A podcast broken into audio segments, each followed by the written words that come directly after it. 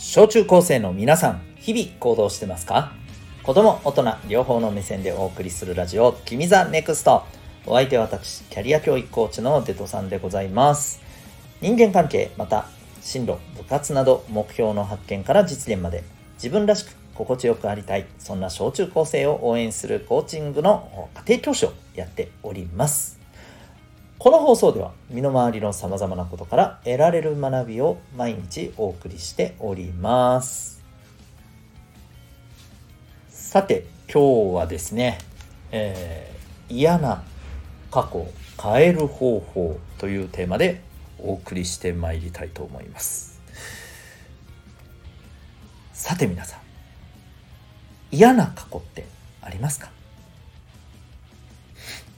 なんかうるせえよって多分今 聞いてる側だったらごめんなさい。言いそうな自分がいますね。ごめんなさいね。うん。まあ、えっ、ー、と、ごめんね。ちょっとこう、あの、真面目に話すけど、誰しも、うん、まあ、大小は問わずね、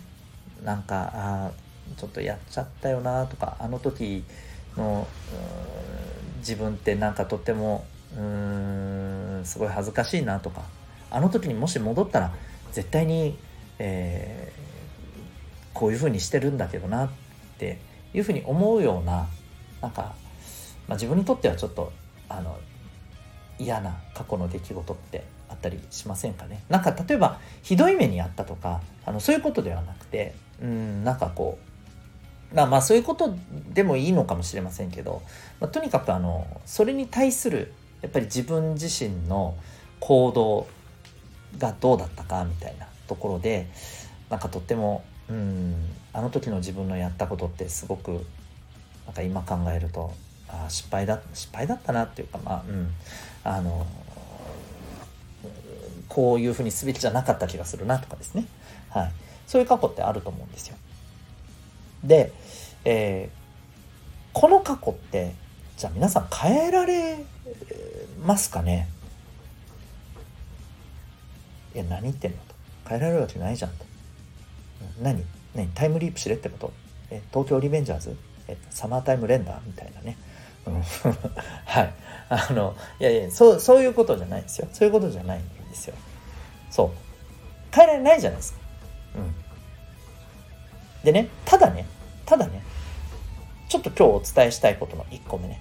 あの出来事自体はともかくとしてその出来事をどう捉えるかこれはいろんな捉え方ができるはずなわけわかる？例えばうーんそうね、まあ、例えば今ね台風が、えー、今ちょうどねあの沖縄県、えー、直撃していて今は今この瞬間も結構外は暴風なんですけど例えばこの台風が来てね暴風になりましたっていう出来事があるとするじゃないですか。まあ、これをねなんかイエーイ学校休みだ。まあ今は夏休みですけどどっちにしろね、うん、あのまあイエーイ学校休みだってポジティブに捉えることもできれば、えー、どこにも遊びに行けねえじゃんうわ最悪っていうふうに見ることだってできるわけですよね。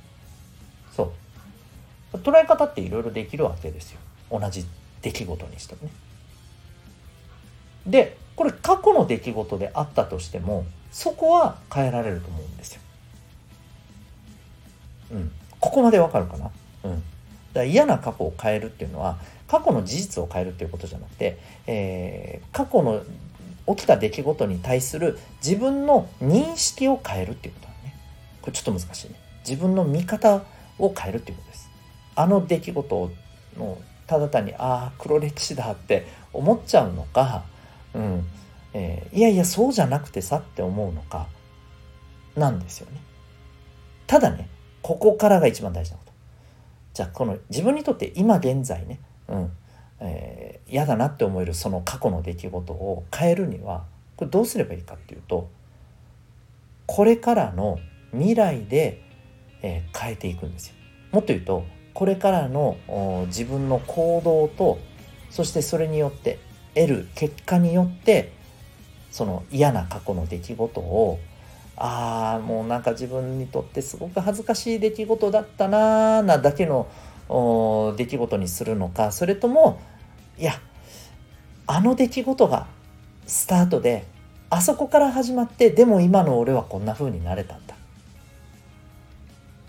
ねっていうようなね、えー、こともできるんですよ。うんまあ、これほらよくえっ、ー、と少年漫画でもまああったりするじゃないですか。うん、まあそれこそさっきね あのたまたまポロッと口にしましたけど、ね、東京リベンジャーズのあの主人公のね、えー、竹道くんなんかもそうじゃないですか。ね最初はさまあ本当にあのこうね結構弱弱虫なところがとてもあってで物事から結局ね、えー、立ち向かずに逃げていて、うん、で、まあ、そこからねあのこう何回も何回もねあのタイムリープをしながら、えー、辛い未来を変えるためにいろんなことがまああのタイムリープ云々は置いといて最初はねとてもこうやっぱりこう弱虫で自分から、ね、何かするっていうのがとてもねできなかった、えー、主人公が少しずつ少しずつ自分をこう変えていって、ね、最終的にはとっても、あのそれこそね、えー、カリスマのようなね、えー、マイキーをね、あのこう救えるようなさ立場にまでなるわけじゃないですか。あそこまで行ったらさこの最初の頃のさあの時のなんかすごい情けない自分なんかまあでもあそこから始まったんだよなって言えるじゃない。あ、ちょっとあの大げさかもしれないけどそういうことだと思うんだよね。これから先にあなたがどう、えー、この嫌な過去を変えるためにどう行動してどんな結果未来を築くかによって嫌な過去がああの過去があったからこそ今の自分がいるんだよな結果オーライだなって、